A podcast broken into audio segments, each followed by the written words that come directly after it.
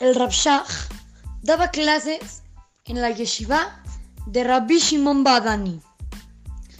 Entonces el Rabshah llegaba a la yeshiva de Rabbi Shimon Badani, daba una clase, una de allá, y luego se, seguía estudiando él por su cuenta.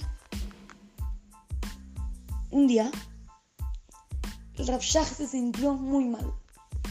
Se sentía débil, con dolores, y estaba acostado.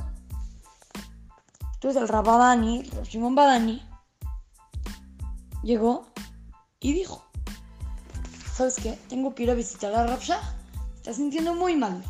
Entonces fue con Rabshah, llegó, tocó la puerta y entró y le dijo, Rab, por favor, ya no siga dando los shiurim en mi colel, porque usted se siente mal. Entonces lo puede afectar si se esfuerza dando los shiurim. Rabshah le contestó, ¿qué? ¿Que ya no voy a dar shiurim? ¿Cómo crees? Si lo principal en la vida es dar. Venimos al mundo a dar. A eso venimos. Volvió a ver toda su casa, todos los muebles viejitos y viejitos así feos. Entonces le dijo, mira, yo no tengo que dar. Aparte de la Torah. La Torah que tengo es lo único que yo puedo dar. Y que tengo la manera de darlo. ¿Y tú no me vas a dejar hacerlo? Dice Rashah.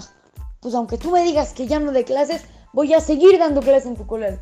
Porque yo no voy a dejar de dar, aunque me sienta mal.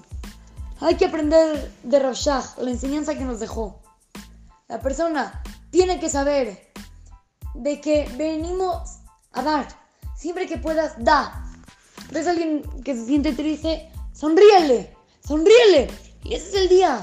O, o encuentras a alguien de que, de que no le alcanza el dinero para la tiendita. Préstale que mañana te lo regrese. Busca la manera de dar, dar. Dar es una mitzvah muy, muy grande. Así es que, con ustedes, su querido amigo Shimon Romano, para Tratu Talmud Torah.